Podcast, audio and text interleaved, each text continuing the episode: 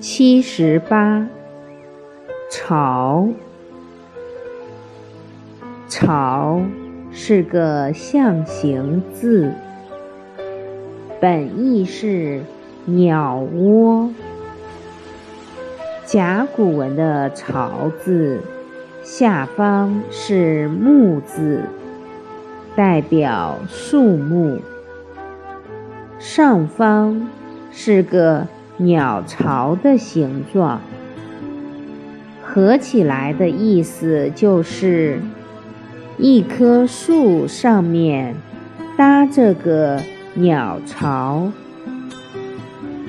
经文的“巢”字形和甲骨文相近，小篆的“巢”字形上方加了三个弯折线，好像是三只鸟的形状。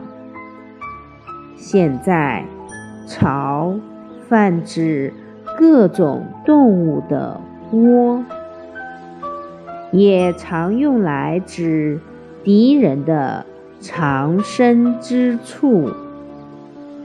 但人们也常常亲昵地将自己的小家称为“小巢”，营造出。温馨浪漫的氛围。一棵树上搭着一个鸟巢。奥运会主场地鸟巢，则栖息在北京。